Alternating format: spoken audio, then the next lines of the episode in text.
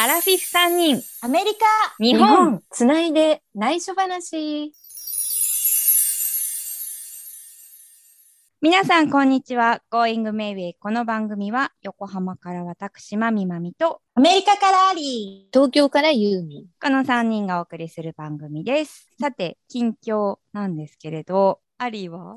私は引き続き犬や猫なんだけど夫のお姉さん家族が同じ敷地内の隣の家に住んでるんだけど、うん、そこにオレンジキャット、日本語で言うとチャトラみたいな感じだけど、もっと毛が長くて尻尾もふさふさなオレンジ色の猫が来来てて、2週間ぐらいもう居ついてたのね。でも、すっごく人懐っこくて、で、ああ、かわいいな、私欲しいな。去年ユーミンがさ、ボブという名の猫だっけ、はいはいボブと猫そういうのねを見て、あ、うん。あのオレンジキャット欲しいなと思ってたの。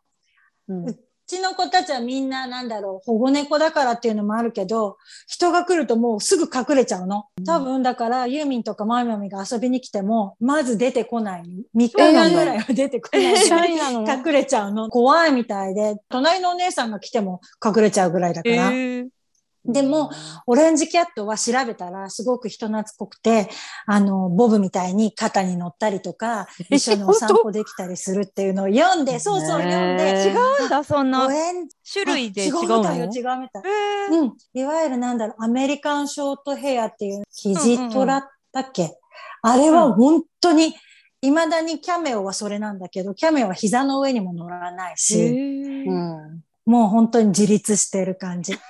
そうなんだ。うんでも本当に本にもそうやって書いてあって、オレンジキャットは人懐っこくて散歩も行けるし、肩に乗ったりとか、すごくフレンドリーだよっていうのを読んで、あ、欲しいな、今度このオレンジキャット欲しいなと思ったら、すっごい可愛いオレンジキャットが隣の家にいて、でお姉さんの家は黒猫を飼ってるのね。で、黒猫とその遊びに来たオレンジキャットが仲悪くて、うん。なんか喧嘩しちゃうのね。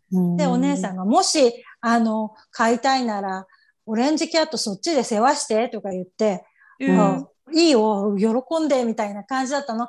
でも、こんなに人懐っこいのは、飼い猫かもしれないと思って、また、獣医さんに店に行って、こっちの人たち飼い猫はみんなマイクロチップが入ってるから、うん。マイクロチップ検査したらやっぱり入ってて、あ名前はレオで、男の子で2歳でとか出てきたの、情報が。うん。で飼い主は、ここに住んでますって言ったのが、南サンフランシスコなの。えでもー南サンフランシスコからここまで来ることはまずありえないから、もうそっからなんか探偵みたいな感じで、夫ともうなんかその電話番号にかけたりとか、いろいろうん探しまくったら、うん道をまたいでちょっと行ったところの近所の猫だったのね。えで、その人にメモ書いて、うん。うん。あの、レオっていう猫行方不明になってませんか？うちに2週間ぐらい来てるんです、みたいな感じのメモやった。うんああ、探してましたって言って、ああれ、よかった飼い主見つかってすと思ごいよかっった。て、そのオレンジキャットのレオくんを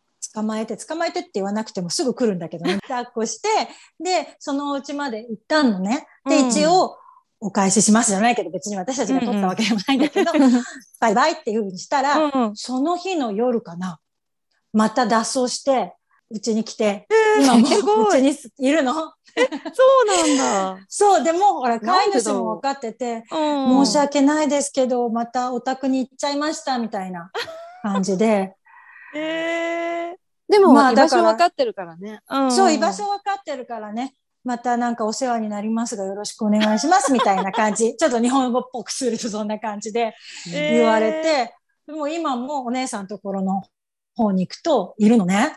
これはどういうふうに考えたらいいんだろう。へー。飼い猫、うちの猫じゃないし。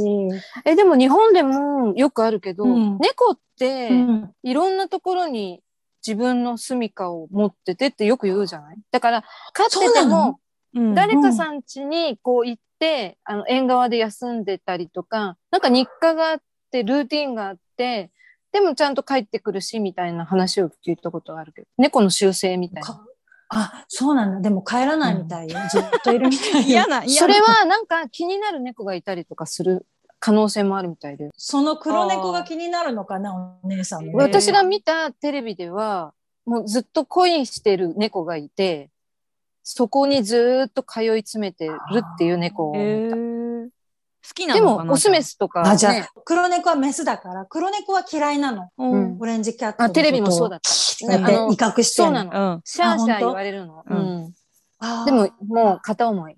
でもそれは自分のとこだからだよね。自分のテリトリーだからだよね。ううん。ん。片思いでもいいそれもあるけど、行くのよ、なんか。私が見。たものはねあ。じゃあ、あの、レオくんは恋してるの？黒猫に恋してんのかな？うん、のなんかそう思ったら可愛いな。かわいいね。かわいい。うん。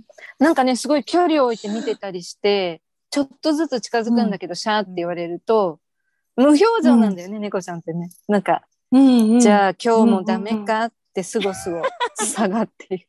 ここれも、え、ちょっと明日観察してみる。えでも行方気になるね飼い主もさ、うんそうでしょ？飼い主もすごくいい人たちだったの？で、あうんあ、レオ帰ってきたのねっていう感じで、お家に帰った時は、ああ、飼い主みたいな感じで行ったわけ。もうなんかついてった。飼い主ついてトゥントゥントゥントゥンって。うんうん。へえ。だから、これで、なんていうの、めでたしめでたしみたいな感じだと思った。うんうんうんその日の場にもうちに来てるから、あれ？どうしてだろう？やっぱり忘れられない。彼女。彼女がで、ちょっと観察してみる。る。うん、可能性、男の子と女の子ね。逆にその黒猫ちゃんを元の家にちょっと連れてってみたら、もうそこから離れなかったら完璧だよね。ああ。まあそんなことはできないけど。ちょっとお姉さんに聞いてみよう。私の猫じゃないから、お姉さんに聞いてみる。あ、でもそれ、ちょっと面白いな。すごいうん素敵な恋の話だ。ね、かわいいね。恋の話。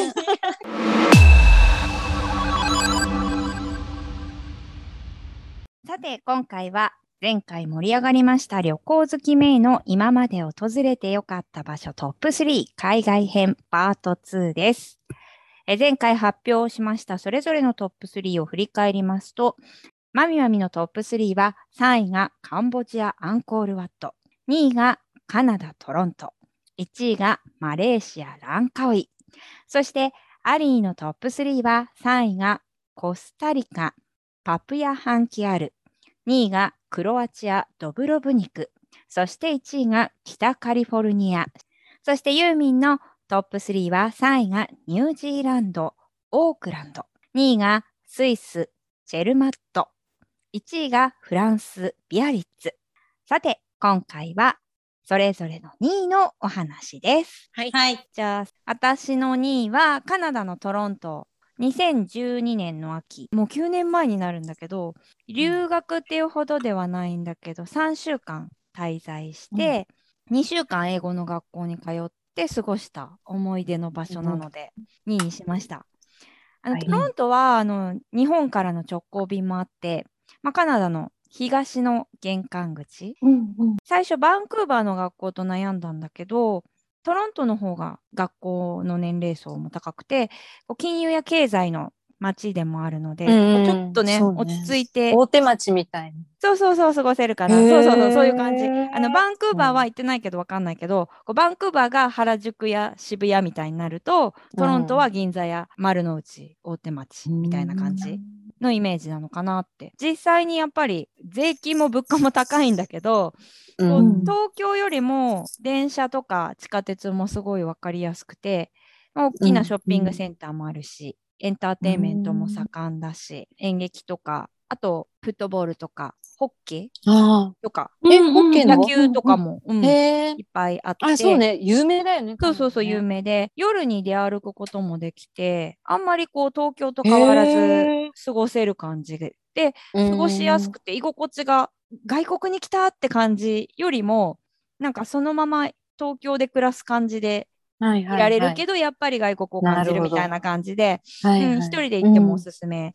で、そんなはい。中でもやっぱりトロントって移民がすごく多くて、チャイナタウンとか、コリアンタウンとか、リトルイタリーとか、インディアンバザールとか、そういう各国の文化も楽しめて、で、少し足を伸ばすと、ナイアガラの滝あー近い。いね。しあとメープル街道とか、あと五大湖の一つのオンタリオ湖とか、はいはい。最初は行かなかったけど、イエローナイフへのツアーも、まあ、バンクーバーとかカルガリーとかの方が近いんだけど、まあ、カナダということで、オーロラ見に行ってた友達もいた。いいな。ぁうん、壮大な自然も楽しめるから、すごく面白い場所でもあって。うんうん。私がいたのがちょうど秋の紅葉の時期だったからもううん本当に広い公園でこう大きなメープルの木の紅葉は、うん。もう本当に最高。感動的だったのと、うんね、ハロウン。ィンの時期だったからもう街中の盛り上がりが渋谷みたいな感じじゃなくて 結構完成された仮装の人たちも多くて うんねちっちゃい子もいるし大人もこう普通になんか血だらけのドラキュラになって電車乗ってたりとか そういうのも面白かった。あとはシルク・ドゥ・ソレイユが本場だからうん。うんうん。それを生で見られたのもちょっと感動。うん。うん、チケットはちょっと高かったけどすごい本場な感じが面白かったので。本場で見る本場をうん、見そうそうそう、ん 本場を見たでなんか移民の街だからか日本人にも結構優しくて一人で観光バス一日あなんかハトバスみたいなのがあってこう名所を守るうん街の中に乗ってもあんまり英語ができないっていうのが分かると運転手さんがすごいゆっくり話してくれてここで降りるんだよとか、えー。こういうのだよとか言ってくれたりとか、優しい。そうそう。優しい。なんかすごい外国に来たっていうので気負うこともなくなんか過ごせるのがね結構楽しかったのでフラッと行っても面白いんじゃないかなっていう街なので、だからなんか留学で人気あるよね。あのワーホリも30歳まで、ね、そうそう。OK だからね結構勉強にしに来てる子たちも多くて、だから学校もまあ日本人も結構いたけどいろんな国の人たちもいたしうん。あとはなんか私のクラスが南米の人たちが結構多かったのね。あー。そうなんだ。そう。じゃあスコロン。ペイン語は喋れるけどみたいうな。そそうそうそうコロンビア。ポルトガル語喋れるけどとか、へそうあのベネズエラとかすごい綺麗な可愛い女の子とか、ーうん、すごいブラジルとか、うん。あまり出会うことのない人に 出会って。クラスメートにはななからなか。面白かった。マミマミがさ、うん。行った時期はさ、気温はどんな感じ？もうん結構寒かった。結構寒くなってた。うん。雪は降らなかったけどあのもうダウンを着て途中で買ったねジャケットを1個。寒くて。寒くて、うんえ？紅葉終わりかけで、うん、で、その後もうほんとすごい寒くなってたね、やっぱり。トロント、昔、あの、フランス領だったのもあるから。うんで、ケベックとか行けばもうフランス語だけフラだンス語だもんねし、そうそう。うんなんかそういうところも面白い感じだった。私もトロントは行ったんだけど、ああ、そうなの、うん。2泊ぐらいしかしなかったんだけど、アメリカ、あニューヨークから行って、そこからちょっと行って、キングアイっていうあのミュージカル見て、ナイアガラももちろん見て、うんうん。ケベックとか行ってみたかった。ねえ、そう、私も時間があればケベック行きたかうんった。スキーやってみたかった。そっちで。うんカルガリーとかね。そう。いや、なんかすごい、カナダも、意外に未知の世界で、カナダがね、うん、どんな街かすごい知りたくなってきた。まみまみが行った時のステイ先は、ホームステイではなくて、寮とか？ホームステイ、ホームステイだけど、ドライな感じで、女の人一人が部屋を貸してるみたいな感じで、別に何もしてくれるわけでもなく、ご飯付きだったんだけど、冷蔵庫のあるもの勝手に持ってっていいよみたいな。ああ、そうそう。そういう感じだったの。人ファミリーによる？んだね。うん。えーでもなんか学生気分をさ、味わえるのって。うんそうそう。そうだよね。羨ましい。うんうんちょっと学生気分味わいた大人が行ってもカナダはいい国なのかなって。なんか勉強しようと思えばできるし、まあ遊ぼうと思えば遊べるし。カナダいいね。私は乗り換えでしか行ったことがないんだけど、うんうん乗り換えで一泊とかね。ね。で、写真見るとすごく行きたいんだけど、うん私寒いのが苦手で、1月だか2月ああ、それは寒いね本。当にもうね、ホテルから一歩も出れない観光一泊だからさ、観光したかったんだけど、寒すぎて出れないと思って。そうなんだ。じゃあ、ハロウィン前がそうそうそう、秋。うん、そうだね。うんそこら辺が一番ベスハロウィン。過ぎちゃダメだな。そうだな、うん11月それまでに行こううん、うん。じゃあ、アリーかな？アリーの2位はクロアチア？2位は、クロアチアの、クロアチア全部良かったんだけど、あー、だすごいな行ってみたい。あ、本私当ドブロブニクっていうところ、アドリア海に面し下た上そう。町なんだけど、世界遺うん産だよね。そうだよね。そうそう、世界街中世界遺産産。だよね、結構ね。うん。うんで、いいなドブロブニクは、アドリア海の真珠って呼ばれてくるぐらい本当に美しい場所で、海に浮かんでるみたいな感じなんだけど、石の壁に全部ドブロブニクの街が囲まれている旧市街地で、その中に、石の壁の中にドブロブニクという街があって、全部オレンジ色の屋根、白い壁で統一されて、それ以外は塗っちゃいけないらしいの。えー、あーそうなんだ。ああ、そうなんだ。ギリシャみたうん。いなね。うん。なるほどだから文化遺だから綺麗な産にんだなったしね。うーん。もうとにかく綺麗だし、うん修道院もあるし、大聖堂も教会もそのちっちゃなドブロブニクっていう街の中にあるんだけど、うん私の一番のおすすめは、サンフランシスコ会修道院っていう修道院があって、うんその中に世界最古、世界で一番古い薬局があるのね。うん。でも、今のなんていうの、ドラッグストアみたいに、普通にこう、アスピリンみたいな痛み止めとかが昔だからなくて、世界最古だから全部薬草なの。おーもう私はね、そういうのにワクワクしちゃうんだけど、薬草で作った 薬っていうよりもなんだろうな。まあ、今売ってるのはハンドローションとか、ハンドクリームとか、あフェイスクリームとか、そういうちょっと化粧品みたいな感じのが売ってるんだけど、ーうんうんもうそれも全部薬草で、昔ながらの調合されたクリームで、そのハンドクリームもフェイスクリームもすっごく良くて、もしドブロブニクに行ったら、この修道院の世うん。界最古の薬局のハンドクリームを ぜひ買って使ってみてほしいなな。んだ。へえ。うん輸入してないのかな？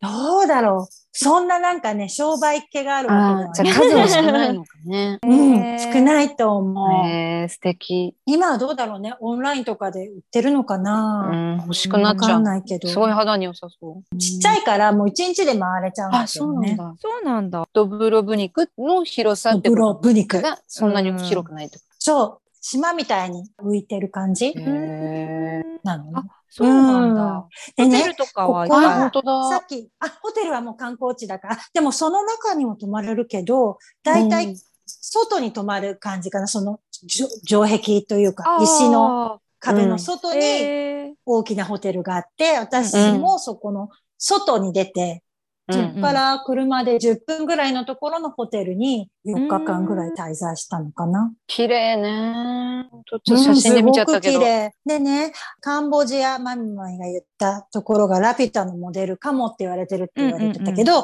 このドブロブニクは、紅の豚が、あと魔女の宅急便のモデルなんじゃないかって言われている場所で、で、ドブロブニクを紹介しようと思って調べてたら、うんゲームオブソロンの舞台で撮影地だったえそうなの？うんうんここで？そう、そのぐらい中世の街並みがそのまま残っている場所なの。そういうことなんだ。うん。スタジオで撮影してんのかなと思ったのよ、あれ。うん。だけど、ここなんだと思って。へえ。そこにさ、4日もいてさ、見るところはいっぱいあるの？あ、あるある。なんか、うんいろいろな、あの、建物がそのまま残ってて、博物館みたいになってたり、あの、うん大聖堂の中に入れたりとかして、で、その時に結婚式をやってて、クロアチア人の。えそこに、参列まで行かないけど、うん参加したりみたいな。そしたらさ、マミマミが、えこの間前回のカモメ食堂の時、北欧の人たちはすごい高いよって言ってたでしょ、背が。うんすうん。クロアチア人はすっごく大きくて、大きいよね、クロアチア人ね。あ、やっぱりそうなんだサ。ッカーの選手とかも大きかったよね。そうそう、サッカー。うん私もクロアチアはサッカーしかそうなんだわかんないねうん。なんか女の人も私結構ヨーロッパでは高い方なんだけど、おーへーすごい2メーター近くあるんじゃないかと思うぐらいな女の人がいっぱいいて、私ちっちゃいと思っちゃった。クロアチア自体はちっちゃな町で、首都のザグレブっていうところもとってもとっても素敵だから、ドブロブニクだけじゃなくて、クロアチア行ったら首都もぜひ行ってももらいたい。し、で、うんちょうどその首都とドブロブニクの位置的には間ぐらいっていう感じなのかな。プリトビッツェ古軍国立公園。その湖がいっぱい集まった国立公園があるんだけど、水がね、エメラルドグリーンで、こう、だんだんに階段みたいに湖がああってなんか中国にもそんなのがあったと思うんだけど、うんそのヨーロッパ版みたいものすごい綺麗で、そこはぜひ行ってもらいたい。うん。クロアチアその参加者は特におすすめ。ですクロアチアを目指していったの？その時。東ヨーロッパ、クロアチア、スロベニア、オーストリア、ハンガリーに行ったんだけど、その中でも、オーストリアも良かったんだけど、クロアチアが私の中では一番良かったかな。クロアチアは何語？クロアチア語。英語は普通に通じるの？うーん、そうだね。ホテルとか観光地は通じたけど、首都のザグレブに泊まって、その湖が綺麗なプリトビッツェ国立公園って行くときに、普通の民間のバスで行ったんだけど、ツアーとかじゃなくて、民間のバスの中は英語が通じなくて、あどうしようと思った。なんか。治安的にはそんなに悪くは？悪くはないかな。私が行ったのは2009年だから12年ぐらい前なんだけど、まだ戦争の傷、ユーゴスラビア戦うん争戦争からちょっとまだ傷は癒えてないような感じ。でで、まだ、うん戦争の跡が残ってるのはちょっと怖いなっていう感じはあったけど、人々はみんな優しいし、うんそういった意味で安全、夜は出かけなかったけどね。街はみんなすごくいい人たちうんうんうんな感じ。穏やかな人たちえでした。ー、えー私もこれ、新婚旅行で行きたいと思ってた場所。あ、へー本当だ。ぴったりだと思うよ。いつか。ぴったりぴったり。うんその前に一人で行ってもいいかな。えそしたら喜びあのを共有できないじゃない。あでもいいね。でもねそれねねそれ、それ、それもあるよ。私、ここれを2位にしようかなって昨日決めた時に話してたのね、うん夫に。僕は行ってないとか言って、ちょっとむっつりしてたからね。へーアメリカの人はあんまりヨーロッパは行かないの、あんまえあ、でも東に住んでたら行くと思うよ。ニューヨークとか、あの、えー東海岸、うんノースカロライナ、サウスカロライナ、あの辺からだと、イギリスまで4、5時間かな？でもこっちからだとね、日本からヨーロッパと同じぐらい距離かかるからうんね。西だとね。うんもうみんな中米に行っちゃうみたい。じゃあちょっといつかはクロアチアうん、うん。行ってみたいと思います。行ってみてください。ユーミンの3位が、あ、違う、ユーミンの2位。はい。えっ、と、私が2位に選んだのは、スイスのツェルマットです。えーどうしてここを選んだかっていうと、やっぱり今回のなんとなく私は住みたい街が心の中にあって、住みたいぐらい好きな街ということで。選んでるんですけど、スイスの会社に勤めていたくせに、スイス行ったことなかったので、行ったんですすね。その時、現地にいるスタッフとかにお世話になって、一人で行ったんだけど、ツェルマットは、まあ、マッターフォルンで有名なところなんですけれども、街から列車に乗って、ツェルマットまで行って、そして、ターフォルンの麓の街で何泊かして、あの、ゆっくりしてたんだけれども、すごく物価の高い街で、国で、食事、ランチでも3000円ぐらいしちゃうのかな、え日本人にとってねだ。本当にお財布に痛い 物価なんだけれども、でも、すごく、くあの、このチェルマットとかのいいところは、もう必死で登山しなくても、マッターホルンの頂上まで電車で行けちゃう。あところねそうなんだ。もちろん登ってもいいんだけど、登山鉄道がすごいちゃんとしてあって、マッターホルンまで、頂上まで行くのはさすがにもう登っていかなくちゃいけないけれども、ある程度ふもとまでは行けるっていう感じなんですね。9月に行ったのかな？いい季節だったっていうのもあって、もう T シャツで登山したりとかして、私も一応ガイドやってる友達のツアーについて登ったりとかしたんですけど、逆さマスターホルンとかを撮ったりとかしてね。やっぱりこう長く行かないとわからないなってつくづく思ったんですよね、その時もね。割と日本のアラフィフじゃないけど、もっと上の人たちがご夫婦で来てたりとか、すごい日本人が多い、あの観光客が多いなと思った。あとは、そこだけじゃなくて、ユングフラウっっていう山とかも近くにあって、そこにもちょっと走れば行けるんだけれども、セルマットっていうのは、まあ住むにはちょっと厳しいかもしれないんですが、前の会社のスタッフが行っていて、お客さんをこうガイドするような役もやってたんだけども、本当に働くのはちょっとだけで、あとは草原にこう横たわってずっと時間を過ごしてる その様子を見たら羨ましくって もうなんか東京でのあのせわしさと全然違うねっていう話をしてて。大体その人たちはワンシーズン一夏そこに滞在するんですけどそれでセントバーナードと写真を撮るとかそういうお手伝いもしたりとかしてたんだけどもマッターホルンのふもとに一つだけデューティーフリーがあって私が行ったその月末にクローズになっちゃいますっていうんでもう全部半額だった時に今私がしてるこのペンダントを買ったんで、今日してます。本当に山が綺麗だし天気だったら最高。標高高くて空気とか空気大丈夫なの？薄いんだろうけどあんま感じなかった、私は。あそうなんだ。みんなもそんなことあんまり感じてなかった。慣れちゃったのかな？へえ。高山病とかにもならない。4000、4000メートルとかだよね。うん、なんなかったなんなかっうーん。た。うん。ちゃんと途中のカフェでビールも飲んだし、普通に過ごしてたけど。へえ。まあ、とにかく物価が高いっていうのがね。変山だからっうんていうのもある。うん、うんもうスイス全部。あスイス全体が物価高いんだ。うんあ、もちろん山は特に高い。そううね。ーん。スイスか行ったことないな。行ってみたい。うん絶ね対、私も行ったことあない。の、年取っても行けるところ。うん逆。に。うーん若い人が物足りないかもしれないぐらい。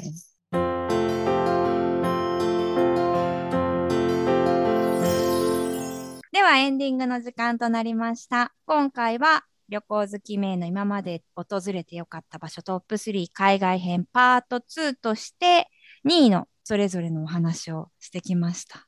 また2位もみんなそれぞれ違って盛り上がったね。世界各国いろんな話をさせていただきましたので、次回は1位になるので、1位もね、また全然違うところなので、ね違うもんね。楽しみです、楽しみうにんしていただきたいと思います。次回は旅行好き名の今まで訪れてよかった場所トップ3海外編パート3でみんなのついに1位を発表になりますので、こちらも楽しみにしていただきたいと思います。はーい。そしてインスタグラムも アップしていますので、こちらもぜひご覧くだはい、さい。ぜひご覧ください。えーあとはメッセージも引き続き募集しています。はい。お待ちしてます。では、Going Mayway ここまでのお相手は、まみまみと、ハリーとユーミンでした。次回もお楽しおみ楽しみに Going Mayway! アラフィフ3人、アメリカ。日本、つないで、内緒話